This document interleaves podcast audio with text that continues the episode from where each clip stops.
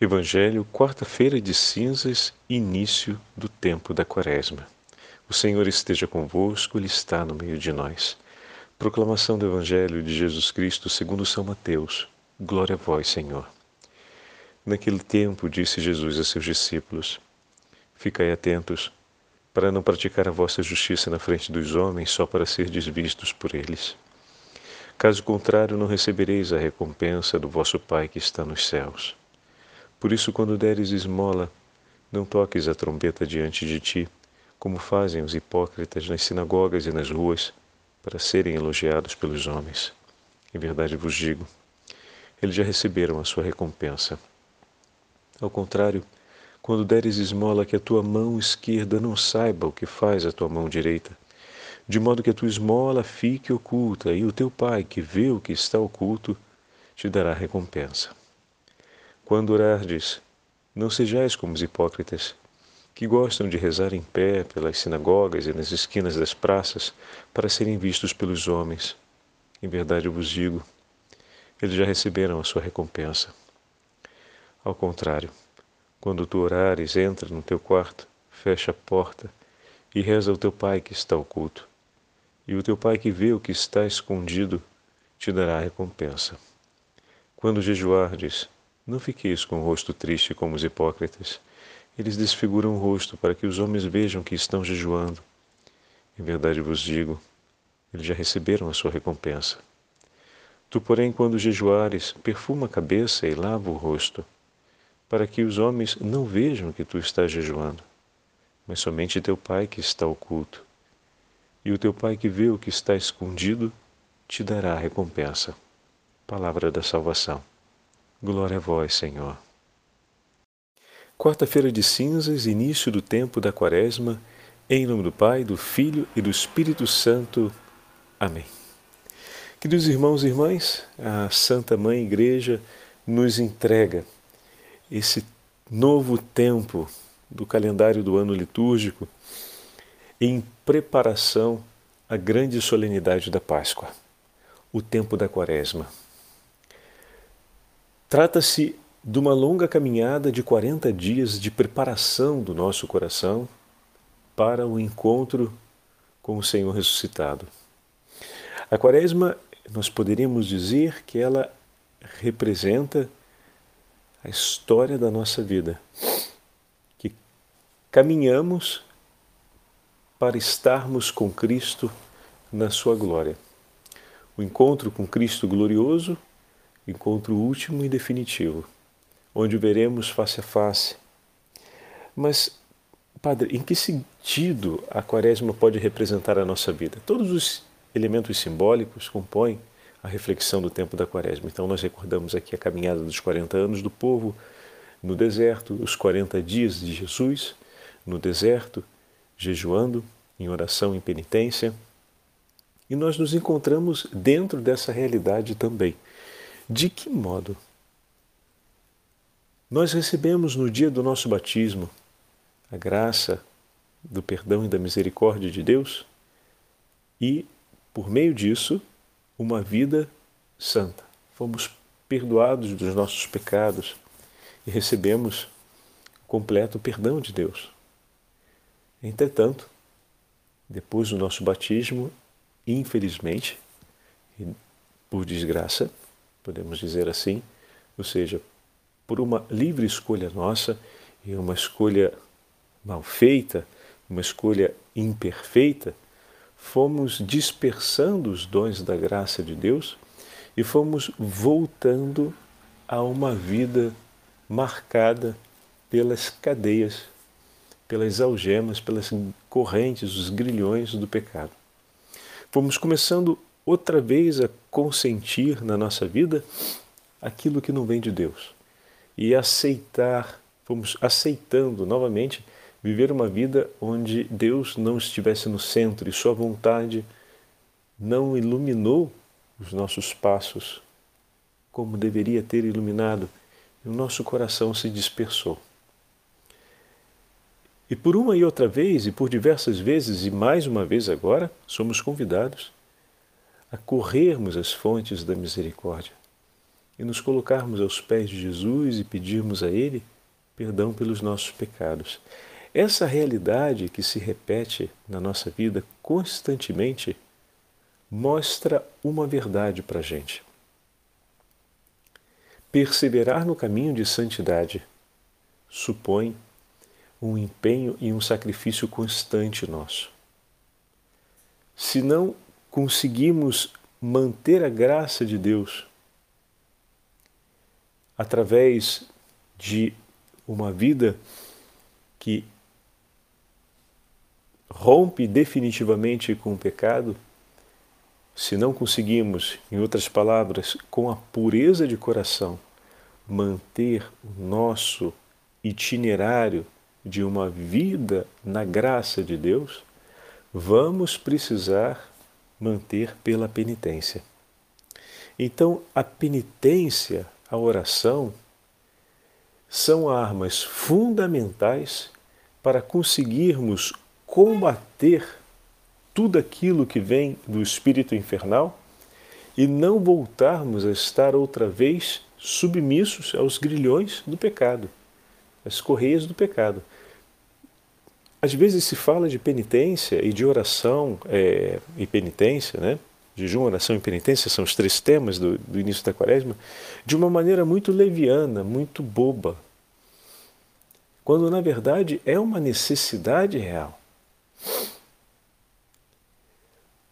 Quando falamos de necessidade, falamos como escolha que é fundamental para, toda, para todos nós. Reconhecer que, pela pureza de coração, nós não conseguimos manter o estado de graça, nós não conseguimos manter aquela caminhada que o Senhor nos propõe a cada confissão e a cada momento que a palavra de Deus nos encontra e nos ilumina ao longo da nossa vida. Então é preciso sim estabelecer um itinerário de penitência, o que significa um compromisso maior da nossa parte.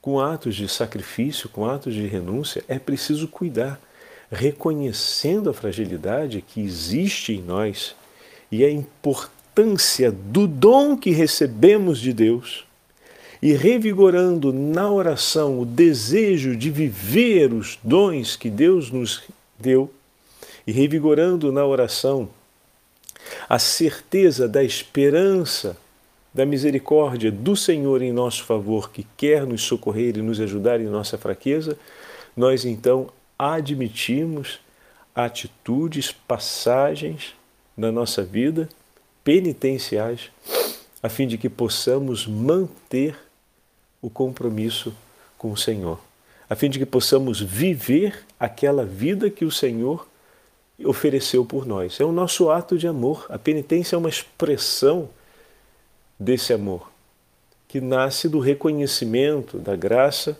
e da necessidade real que existe em cada um de nós. Por isso, a oração coleta da missa de hoje nos fala de maneira muito clara. Concedei-nos, ó Deus Todo-Poderoso, iniciar com esse dia de jejum, o tempo da quaresma, para que a penitência nos fortaleça nos fortaleça no quê?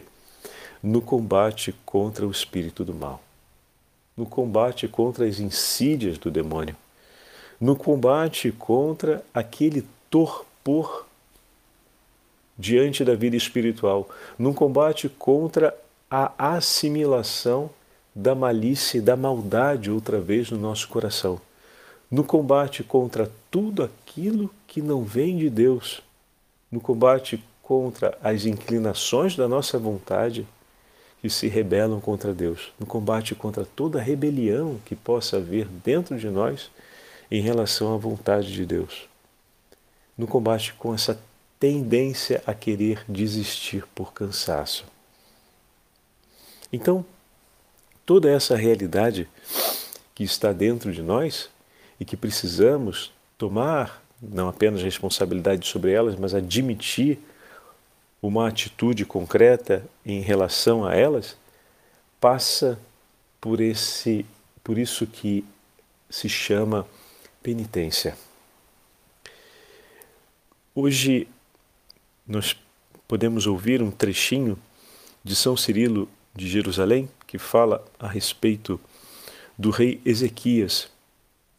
E contando a história do rei, que se arrependeu, nos fala a respeito do tempo da conversão. Ele começa, como nós já falamos em outras ocasiões, por essa dupla passagem. A primeira, o reconhecimento das nossas faltas. Isso tem um ato de cura interior muito importante, porque os nossos primeiros pais, voltando lá, Adão e Eva, eles diante de Deus poderiam ter reconhecido o próprio pecado e eles fogem a esse reconhecimento. Adão não diz: Senhor, me escondi porque pequei contra ti e sou digno de misericórdia, perdoa-me. Não, ele não falou isso. Então, um primeiro passo, um passo importante, o Espírito de Deus vem em nosso socorro a fim de que reconheçamos a nossa condição. E reconhecendo a nossa condição, possamos suplicar a Deus a sua misericórdia, confiar a Ele a nossa pequenez. E dessa forma, aumentarmos ainda mais a certeza do amor de Deus por nós. Então, através dos profetas, o Senhor deu testemunho ao povo arrependido de que estava disposto a perdoar os seus pecados. Então, a exortação dos profetas chamava o povo ao reconhecimento da própria condição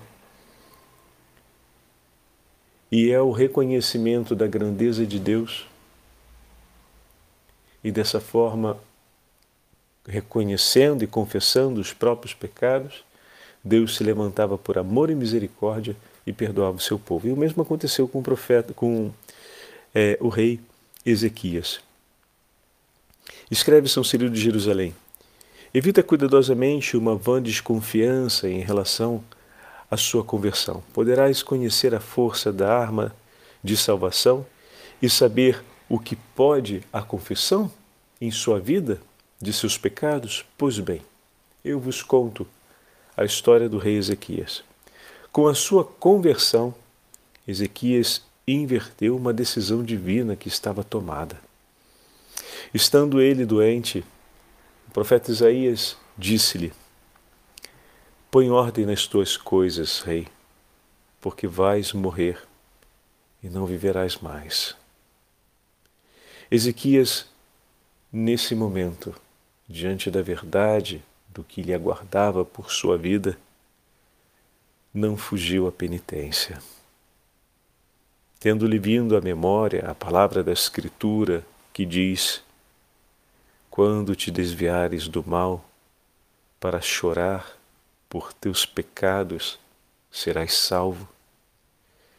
Ezequias então virou-se com o rosto para o lado, junto à parede do seu leito, e elevou o pensamento para o céu, pois a espessura das paredes não atrasa as orações de um coração piedoso. E dizendo do fundo de seu coração: Senhor, lembra-te de mim. Senhor, lembra-te de mim. Conquistou de Deus o perdão. Com efeito, basta que te lembres de mim, meu Senhor, para que eu seja curado. E o homem a quem a sentença do profeta tinha tirado por completo a esperança de viver, foram concedidos mais quinze longos anos de bênção, a fim de que crescesse no seu amor a Deus.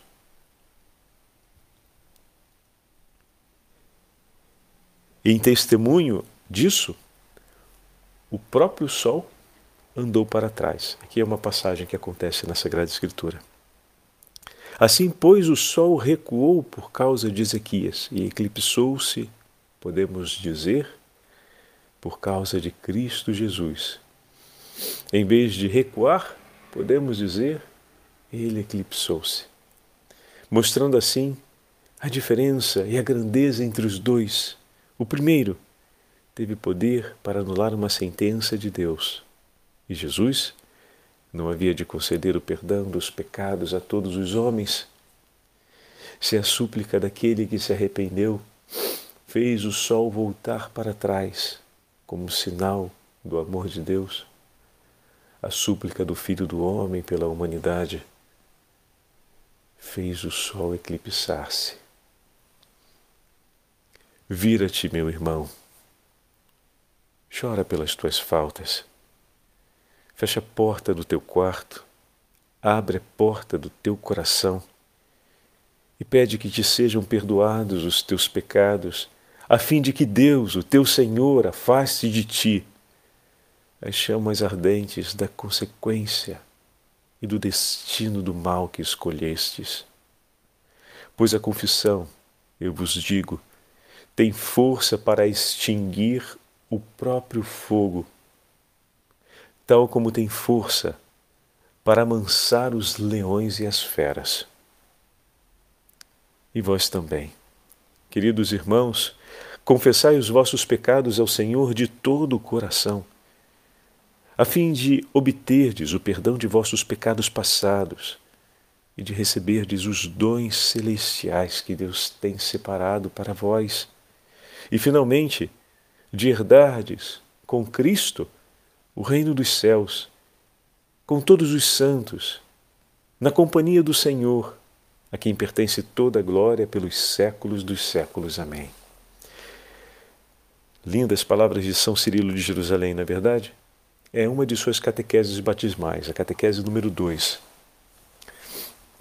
E nos fala com muita propriedade, pegando o testemunho do rei Ezequias, o chamado que o Senhor nos faz à conversão. E eis aqui um testemunho de esperança que a Sagrada Escritura nos oferece na memória do rei Ezequias, que se arrependeu diante das palavras de Isaías, que com dureza disse: Seus dias estão contados, o Senhor se desagradou de suas faltas e ele vira e pede a Deus perdão e misericórdia.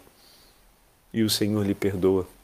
Ele acrescenta 15 anos de vida para que ele pudesse caminhar no seu amor. É importante isso, não é um prêmio os 15 anos. São para que ele pudesse oferecer e viver um sacrifício de amor a Deus, ou seja, uma vida de amor a Ele mais intensa. Um tempo de reparação. E o que é essa nossa vida aqui, uma vez que recebemos o perdão e a misericórdia de Deus, cada vez que suplicamos a Ele com um coração sincero e contrito, senão um tempo de reparação? O que significa dizer que cada quaresma vem na nossa vida como esse tempo de conversão para que possamos seguir vivendo e oferecendo a nossa vida como um sacrifício de amor, em reconhecimento por tudo aquilo que Deus fez e faz em nosso favor e oferece por nós. E veja, meus irmãos, ainda no livro do profeta Isaías, nós temos, hoje é o texto da, do ofício das leituras, o primeiro texto, a primeira leitura, melhor dizendo, onde o profeta Isaías instrui o povo a respeito do caminho do jejum e do caminho da penitência. E ele começa como, com uma frase onde o povo se lamenta, mas por que, Senhor, não olha para os nossos para, para nós quando jejuamos e quando nos humilhamos? E Isaías é muito claro dizendo: não se tratam dos gestos mas do íntimo do seu coração. Por isso, toda a nossa meditação de hoje está sendo voltada de maneira específica para o íntimo do nosso coração, para aquilo que deve estar na base de cada um de nossos gestos de amor. Assim como, por exemplo, para controlar o colesterol, você precisa ter uma série de gestos concretos que a dieta médica coloca, assim como para controlar um índice sanguíneo que seja ou o índice hormonal, a pessoa precisa admitir uma série de medidas né, que favoreçam esse controle, desde o tipo de alimentação até os hábitos cotidianos, assim também, para que a gente possa sustentar a graça de Deus, é preciso admitir gestos, admitir comportamentos, ou seja, de adquirir hábitos que vão ser penitenciais, a fim de que o nosso coração e os nossos sentidos estejam orientados para aquilo que o Senhor nos pede mais do que para a inclinação perversa que ainda se move muitas vezes em nós. Então é uma forma de educar o jejum, a esmola e a penitência, são formas de educar os nossos sentidos a manterem o foco e a manter-se orientado, não apenas os sentidos, mas também o nosso pensar e o nosso agir, orientados para quê? Para aquela vida na graça que o Senhor nos concede, para que nós possamos praticar e manter tudo aquilo que Deus nos entrega por graça. Em outras palavras, para que a gente possa pensar as coisas do Senhor e ter o nosso coração com suas escolhas e decisões unidos intimamente a isso que o Senhor nos propõe, a sua vontade. E o profeta Isaías, então, agora passo à leitura do texto, nos fala com muita clareza sobre isso. Quando o povo faz essa pergunta, Deus responde: É porque no dia do vosso jejum, olha que interessante, o coração não se converteu, né? Tratais de negócios e oprimis os vossos empregados. Ora, é porque no dia dos vossos jejuns Fazeis entre vós litígios e brigas, agressões impiedosas. Não façais jejuns com esse espírito. O profeta não está dizendo para que não se faça, mas para que se converta. Ou seja, que o coração admita aquilo que é necessário, pois o jejum é aquele exercício que vai me levar a manter a decisão interior que foi abraçada ou seja, o passo de conversão que foi dado. Então ele é aquele exercício que me ajuda aquela, a manter aquela vida de conversão, aquele movimento da alma que o Espírito já começou e que a pessoa já admitiu. Não são duas realidades separadas. E depois ele vai começar. Acaso o jejum que prefiro não seria um outro, quebrar as cadeias da injustiça, desligar as amarras do julgo, ou seja, o que o meu coração espera é que isso aconteça em vós. Que se quebre a cadeia da injustiça, que se desligue a amarra do jugo, que tornes livres os que estão detidos, que rompa todo tipo de sugestão, que se reparta o pão com os famintos e se acolha os pobres e os peregrinos em suas necessidades. Quando encontrardes um homem nu, cobre-o, se não desprezas a sua carne, então brilhará a tua luz como a aurora, e a tua saúde há de recuperar-se mais depressa. À frente caminhará a tua justiça, e a glória do Senhor te seguirá, e a alegria do Senhor será tua. Então invocarás o Senhor teu Deus, e ele com alegria te atenderá. Pedirás a ele socorro, pedirás a ele perdão e ajuda, e ele te dirá: Eu estou aqui, eis-me aqui por ti.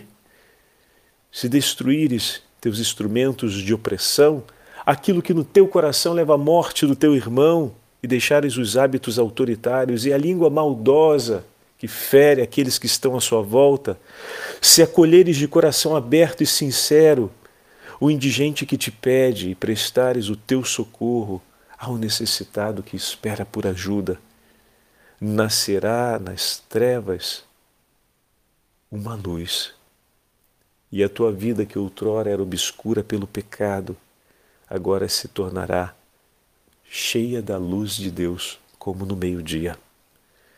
O Senhor então estará conduzindo para sempre a sua vida e saciará tua sede na aridez da vida, te socorrerá em suas necessidades e não permitirá que nada falte a ti.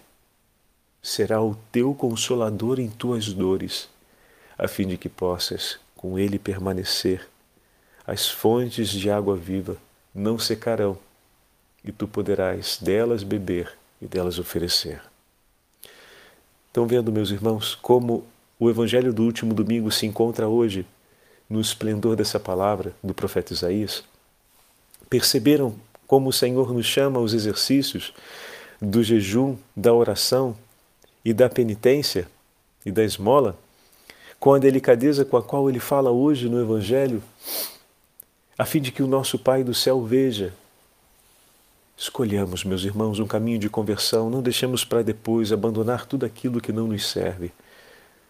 Peçamos ao Senhor, com o dia de hoje em que fazemos a abstinência de carne, somos convidados ao jejum e à oração, intensifiquemos o nosso coração no amor ao Senhor, a fim de que possamos a cada dia nessa quaresma exercitarmos esse compromisso de vida no itinerário da conversão e ao mesmo tempo renovarmos em Deus o que?